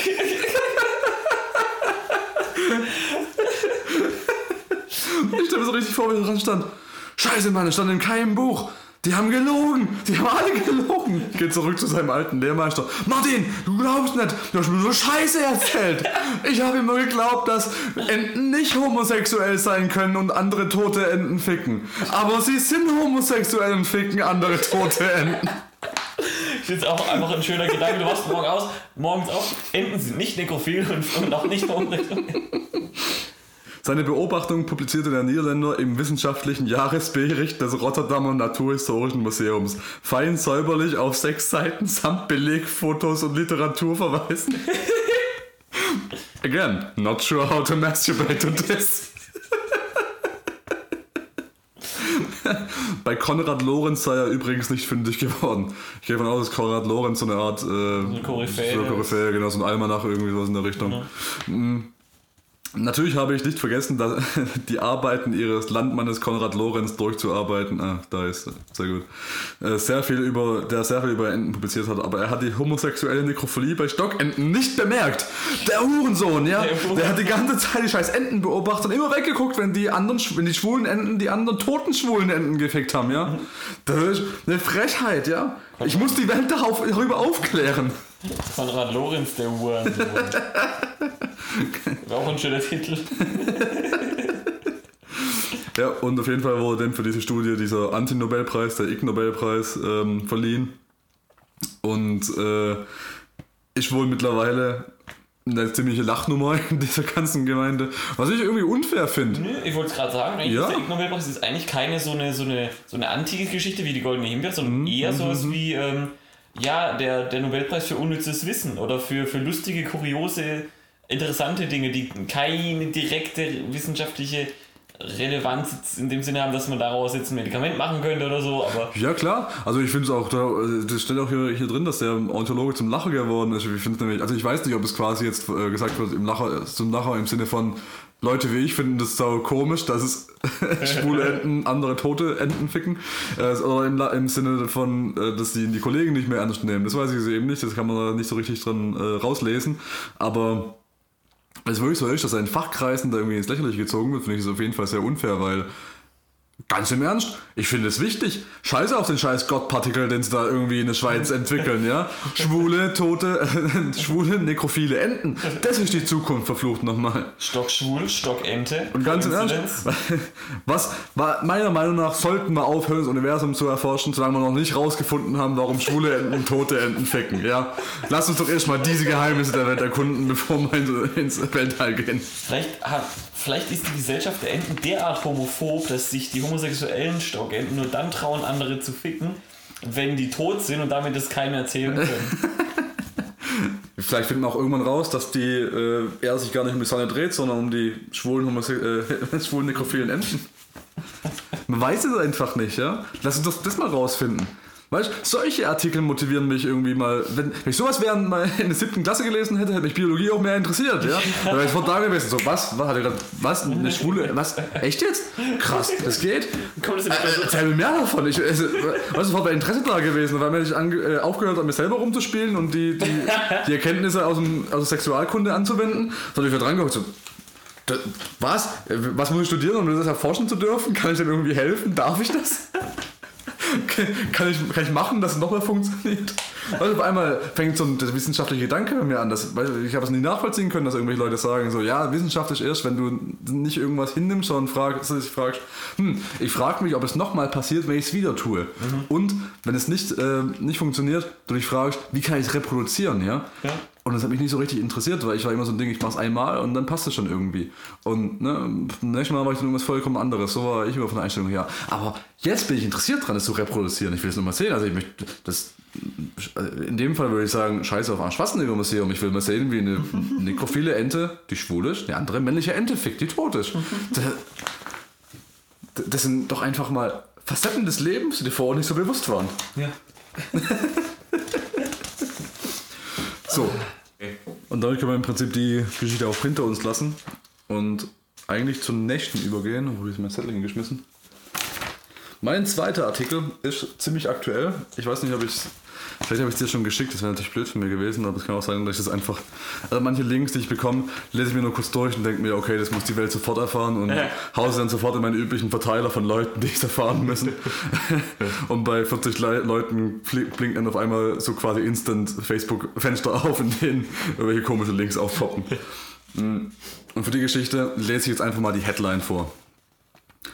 Man cooking up ramen in a speedo accidentally shoots himself in the nuts with 20 bottle rockets. Das war schön geschickt. Also im Prinzip, wie, wie schon auch in dem Text steht, ist mit, dem, mit der Überschrift eigentlich auch schon alles gesagt.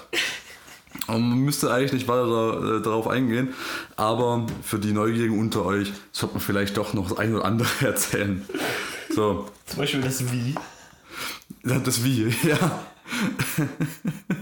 ähm, ein Mann in Taiwan hat wohl irgendwie äh, Videospiele gezockt auf einer Couch und zwischendrin gedacht, ja, er kocht sich jetzt Ramen-Nudeln, was ja auch soweit okay ist.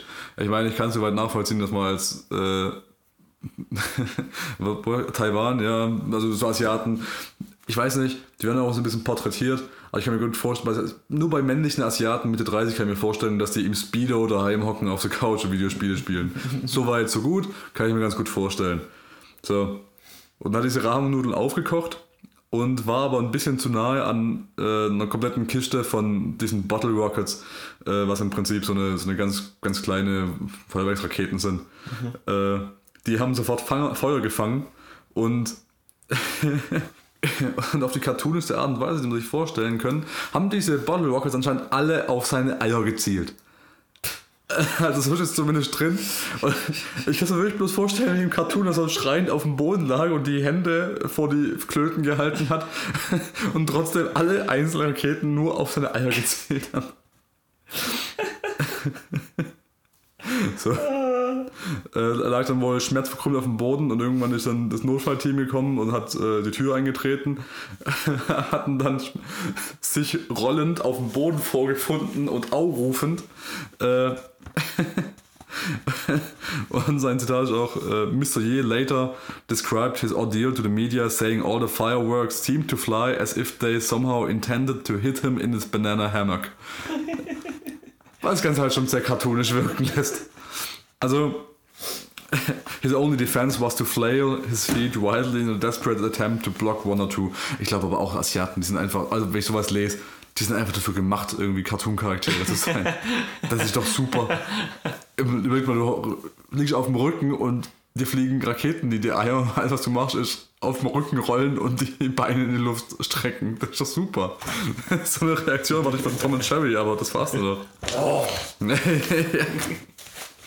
also ich behaupte, und damit schlagen wir fast die Brücke zu dem Namen unserer Rubrik. Ich behaupte, der hat ihn wirklich bloß, bloß einen Fetisch gehabt und ist ein bisschen schief gegangen, weil er nicht damit gerechnet hat, dass die Raketen so kräftig waren. Und natürlich draußen nichts draußen zu machen, deshalb probiert es erstmal im Haus aus oder sowas in der Richtung, hat es aber gnadenlos unterschätzt. Ne, also ich glaube, das war, das war was Sexuelles. Ich glaube, das hat was mit Masturbation zu tun gehabt. Wunderbar, wunderschöne Geschichte.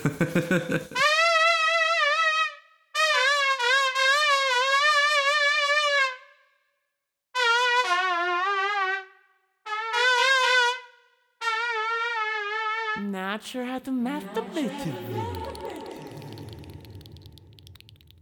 Ich dachte eigentlich, das wäre auch ein sehr guter Kandidat für den Kevin der Woche. Nein, nein, nein, ich habe einen viel besseren Kevin der Woche. Der Kevin der Woche. Da hat sich auch endlich mal ausgezahlt, dass ich äh, mein Google Alert für Kevin drin habe. Weil ich bekomme ziemlich viel Scheiße dadurch. Aber jetzt hat es endlich mal gelohnt. Der Kevin der Woche ist Kevin Bacon. Was du hat die Geschichte, getan? Hast du die Geschichte gehört? Nee. Okay. Also ich weiß nicht, ich, ich möchte eigentlich, also ich habe immer gedacht, ich mache das dann immer in eigenen Worten, aber ähm, ich, ich, ich finde es einfach viel besser, immer die Artikel direkt vorzulesen, weil die es teilweise schon so gut zusammengefasst haben, wie ich es äh, on the fly nicht hinkriege. So. Erster Satz in dem Artikel. Dennis. Wenn der eigene Name eine so passende Steilvorlage bietet, kann das Ergebnis nur eins werden. Lecker. Es hätte kein passenderes Werbegesicht als Leimanstar Kevin Bacon 56 geben können, um für die Organisation American Egg Board für den Konsum von Eiern die Werbetrommel zu rühren. ja, Kevin Bacon ist seit dieser Woche der offizielle ähm, Spokesman, äh, also die, die, das ist Werbegesicht von der American Egg Association.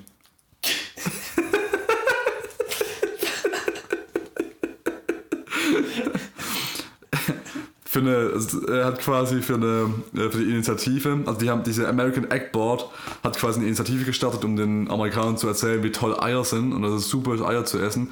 Und die, äh, der Werbeclip, ich habe ihn gesehen, ich kann ihn leider nicht zeigen, weil wir hier blöderweise kein Internet haben. Ähm, aber im Grunde ist es so eine Art, ich weiß nicht, ob es in Amerika irgendwie einen Haufen Fälle von äh, Krankheiten gab wegen Eiern oder wegen rohen Eiern. Ich habe keine Ahnung.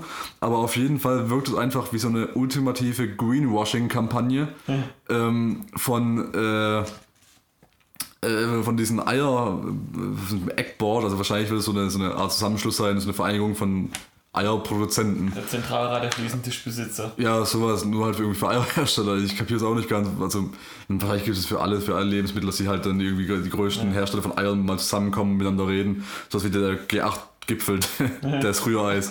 Ich hatte auch richtig- Hersteller kommen zusammen und reden, wie klingt das? Und ich stelle mir vor, dass die alle so Namen haben, die irgendwie Ei beinhalten, so Hermann Geier und so weiter. Und, und die dann miteinander reden und äh, so, wir sind beim G8-Gipfel und alle haben so kleine Fähnchen aufgestellt mit ihrem Eierlogo drauf, so Button mit Eiern drauf. Überall einfach nur ein Ei. ja, schon mit einem anderen Schriftzug auf der Spruchbanderole.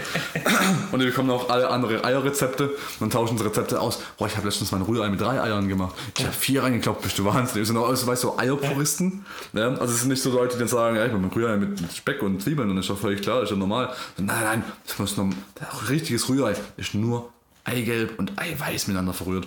so richtige Eierpuristen, die nichts rankommen lassen, die auch so irgendwie Pfannkuchen mit Eiern machen. Und im Prinzip machen sie nur Eier und essen nichts anderes mehr. Also so etwas stelle ich mir das zumindest vor. In die, so einem Herrenhaus, wo die, die weißen Eier kommen ran und die, die, die braunen Eier müssen dann aber hinten im Garten arbeiten und ja, genau. Und äh, genau, die treffen sich dann privat bei irgendwem, wie so, wie so genau. So das ist nicht- Südstaaten-Law. Nein, nein, das ist nicht wie beim G8-Gipfel, sondern mehr so eine Art Untergrund-Kuckucksklan, wo dann so im Keller hocken, alle haben so Roben an und statt irgendwelchen absurden, statt diesen Zipfelmüssen vom Kuckucksklan haben sie so Eierhüte und müssen dann auf das, auf das Buch das Eigelb schwören und haben so eine Art Vater unser für Eier. Eigelb unser im Eiweiß. Lieber Dotter. Lieber Dotter. Ge geheiligt wäre dein Cholesterin. ja, so stelle ich mir das vor. Und die haben halt so diese Greenwashing-Kampagne irgendwie aufgezogen, ähm, wo sie allen Leuten erzählen wollen, wie, wie toll Eier sind. Es wirkt so ein bisschen wie damals äh, in den, in den 70er, als die, als die äh, Zuckerration, Rationierung quasi aufgehoben wurde nach dem Zweiten Weltkrieg, endlich weil irgendwie genug Zucker produziert wurde. Und dann haben sie irgendwie Zucker überproduziert und mussten allen Leuten erzählen, wie toll Zucker ist, dass sie Zuckersachen kaufen. Wo dann auch in allen Produkten auf einmal so Zucker im Namen noch drin war, so Sugar Pops und so weiter, gibt es ja irgendwie so diese amerikanischen Cornfla Ah, ja. äh, Cornflakes. Ja. Und so etwa wirkt es, weil auf einmal, also der Werbeclip, ich muss ihn dir jetzt beschreiben, blöderweise, weil wir nicht angucken können, aber in diesem Werbeclip, da kommt einfach eine Frau in die Küche und auf der Anrichte liegt einfach Kevin Bacon. Was? Es liegt einfach Kevin Bacon auf der Anrichte. Also er steht da nicht in der Küche, sondern liegt auf der Anrichte. Und, sagt, und bringt dann so einen Spruch wie, ah, wanna do some breakfast? How about eggs and bacon? Boah.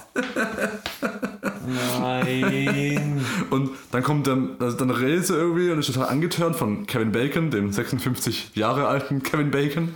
Und äh, will irgendwie Eier machen und das hat so eine sexuelle Stimmung irgendwie die ganze Zeit. Und dann kommt der Mann rein und sagt, äh, mit so einem Spruch nach dem, äh, hey honey, I'm gonna be late today und kommt rein, wow, what is Kevin Bacon doing in my kitchen?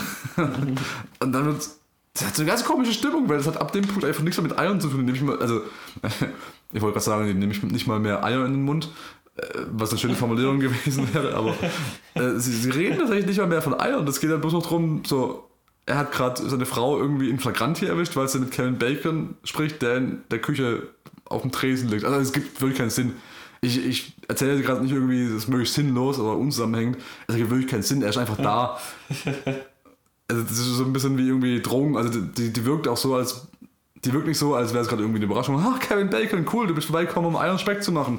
Sondern es wirkt eher so, als wäre als wär sich nicht sicher, ob es gerade eine Drogenfantasie ist oder ob der wirklich da ist. Und so wirkt einfach der ganze Werbeclip. So, äh, in dem Witz, äh, hier steht es nochmal Zusammenfassung, im witzigen Vi- Video räkelt Kevin sich auf einer Küchentheke und fängt mit einer Hausfrau einen, subtil, einen subtilen Flirt über Eieröl und richtig Bacon an. Niemand kennt sich mit Eiern besser aus als Bacon. Zitat Ende. Stellt der Filmstar am Anfang, am Anfang humorvoll klar. Auch der Schauspieler, Schauspieler kann äh, über den US-Spot herzhaft lachen. Schließlich ist er ein großer Eier-Fan. Weißt du, da merkst du halt sofort, wie das so eine Greenwashing-Scheiße ist, wie wenn sie halt, äh, es gibt ja jede Menge Beispiele, wo halt irgendwelche Leute dann irgendwelche Promis angezogen werden, ähm, um, äh, um quasi das neue Werbegesicht zu werden für irgendwas. Ja. Das hat, ich weiß nicht, habe ich gerade einen Namen vergessen, wie das heißt. Ähm, Tim, äh, Tim, äh, Timos, Testimonial, Testimonial. so, ja. Genau. Und das, weiß ich, man weiß halt richtig, die Testimonials, da werden die Leute ja immer drauf geschult, was sie zu sagen haben und so bekommen beigebracht, was es ist. Und ja, hey, ich bin Fußballer und vertrete diesen Klebstoff. Und so Klebstoff ist besonders toll. Also habe ich mal irgendwann gesehen auf einer Messe, dass da irgendwie so ein Fußballer war irgendwie neuer Testimonial-Werbesprecher für so einen Klebstoffhersteller und weil er Torwart war, war die Headline hält einfach alles. Und hat irgendwie erzählt, ja, der Klebstoff ist super und den benutze ich auch dauernd selber daheim, weil der klebt einfach großartig und klebt viel besser als irgendwelche anderen normalen Holzkleber und das ist Sekundenkleber, von denen ich besonders toll. Weißt du, merkst, er hat keine Ahnung vom Klebstoff und liest halt einfach nur vom Teleprompter ab. Und das funktioniert auch bei sowas wie Klebstoff und denkst, okay, das, ne, weißt du, dass, dass, dass er dann noch so erzählen kann, ja klar, das hat ja total gepasst, weil ich bin ja Torwart und halte Bälle und Klebstoff hält auch Sachen und deshalb ist das ja großartig und hat sofort zusammengepasst. Und da habe ich mir gedacht, ja, wenn ich irgendwie äh, hier Werbe, Werbung mache für irgendeinen Verein, dann auf jeden Fall für den Klebstoffhersteller. Und da wirkt es noch, also man kann es noch den Leuten verkaufen einigermaßen. Aber wenn du herkommst und sagst, ja, ich bin total begeistert davon, weil ich bin ein riesengroßer Eier-Fan. Ist ja total Quatsch, weil bei Klebstoff kann ich schon sagen, ja, ich bin für diese Klebstoffmarke und nicht für andere, ja. Aber bei Eiern, weißt du, wenn, wenn sich schon die verschiedenen Eierhersteller äh, zusammenfinden, um das zu. Ja, schon. Es, Wo ist denn da die Genau. Differenzierung? Du, du, du würdest es auch eigentlich so Testimonial-Scheiße machst, doch um dein Produkt gegenüber anderen Produkten hervorzuheben. Aber was für eine Konkurrenz hat ein Eier? Straußeneier? Kaviar? Es ist einfach keine Alternative. bestimmt auch im, Bo im, im Board of Eggs. Ich sehe vielleicht gerade das Problem, dass die Leute in Amerika immer mehr auf Ach- Wachteleier umsteigen. Äh, Die sind doch verwöhnt, die essen nur noch Kaviar. Die essen nur noch Ja, schon. Genau. Die Kampagne heißt äh, Incredible Edible Egg. Ich, ich kapiere es einfach nicht. Also, äh, genau, ist großer Eierfan. Zitat: Mit einem Nachnamen wie Bacon bin ich die offensichtliche Wahl als Botschafter und sehr glücklich darüber, Teil der großartigen Incredible Edible Egg Kampagne zu sein.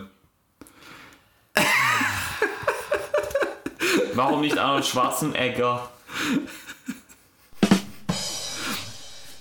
Ja, äh, darüber hinaus macht Kevin auch den Spaß mit und trägt in der Kampagne ein T-Shirt mit seinem Kopf als Print, der auf zwei Spiegeleiern liegt. Ich mag die Kreativität der Idee und war schon immer ein großer Fan von Eiern. Sie sind ein Nährstoffkraftwerk und werden zudem nie langweilig, weil es so viele Arten gibt, sie zu essen.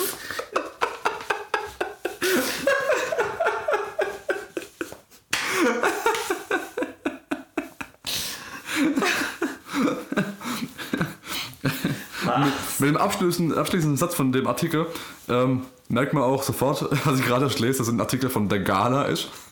Der abschließende Satz ist, bei so einer witzigen Werbung werden die Zuschauer sicher auf den Frühstückspapst Kevin Bacon hören und zu mehr Eierkonsum angeregt. Vermu- Vermutlich nur nicht liegend auf einer Küchentheke. Wow. einfach schön, wenn du eigentlich denkst, okay, so langsam wird diese Kevin-Rubrik langweilig. Nein, es kommt immer wieder was Neues. Die incredible peinliche Eckkampagne von Kevin Bacon. Ja, und das ist wirklich super, weil ich muss immer nur, bevor wir einen Podcast aufnehmen, eigentlich nur noch mal Kevin googeln. Also, weil es so viele Fußballer gibt, die Kevin heißen, macht er meistens so Kevin äh, minus Fußball. Und es kommt eigentlich immer was raus. Es kommt immer was raus. Also, ähm, wir können jetzt leider, wir verlinken dann einfach hinterher nochmal diesen Werbeclip, weil den, den muss man einfach gesehen haben. Das sind zwei Minuten, zwei Minuten voller Awkwardness, wohlgemerkt. die auch wirklich einfach sinnlos sind. Also es, es gibt da keinen, es gibt keinen Grund, dass dieser Werbetrailer existiert. Es gibt keinen Grund. Und ja, also. ah. Aber hast du das Gefühl gehabt, dass die Kevin der Woche Rubrik langweilig wird? Hast du das Gefühl, es kommt nichts mehr hinterher? Na, ich, ach nee, so war das jetzt nicht. Es war nur, was, es ist so, es ist eher so ein Moment, dass man diese Dinge, die man so für selbstverständlich hält, einfach als nicht selbstverständlich begreift und sie einfach neu wertschätzt. Ja, zu Recht auch, zu Recht auch. Wahnsinnig gut. Ja, also ich, ich bin auch echt wieder immer überrascht, dass, es, dass das so gut funktioniert mit dieser Rubrik. Ich habe auch echt das Gefühl, seit wir die Rubrik aufgemacht haben, gibt es mehr Schlagzeilen zu Kevins. Weil sich nur Kevin unser Podcast anhört und sagt, ey, da bin ich. Ja, Kevin Bacon hat sich gedacht, scheiße, ich muss irgendwas machen, um Kevin Nash zu trumpfen. Irgendwas, was kann ich machen? ähm, die stehen auf Wortspiele. Eggs and Bacon, super. Gekauft. Fag. Super. Geil. Einfach, einfach spitze. Unser verdienter Kevin der Woche. Kevin Bacon. Der Kevin der Woche. Müssen wir eigentlich gucken, wie, wie machen wir das jetzt wegen morgen, wenn wir Videogames live gesehen haben? Eigentlich müssen wir davon konsequenterweise auch noch ein bisschen was erzählen. Das ist ja Wahnsinn, dann haben wir ja sozusagen einen Cliffhanger. Schon, ja. Ist eigentlich echt krass. Kann man, können wir fast nicht machen, das wäre zu professionell für uns. Nachher hört uns deswegen nochmal an. Ja gut, dann machen wir doch jetzt einfach mal einen Cliffhanger.